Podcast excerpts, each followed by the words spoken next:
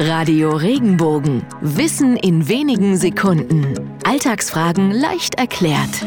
Warum saugen wir uns etwas aus den Fingern, wenn wir etwas frei erfinden? Wenn Bären Winterschlaf halten, dann fressen sie sich vorher einen ordentlichen Fettvorrat an, um den Winter zu überstehen. Dieses Wissen hatten die Menschen aus dem alten Rom aber noch nicht. Als sie Bären beim Winterschlaf beobachteten, stellten sie fest, dass die Bären im Traum an ihren Pfoten lutschten. Sie schlossen daraus, dass sie Milch aus ihren Pfoten saugten, um nicht zu verhungern. Später nahm sich der berühmte Dichter Goethe diese skurrile Erklärung zu Herzen und verwendete sie für Schriftsteller, die sich ihre Geschichten aus den Fingern saugen.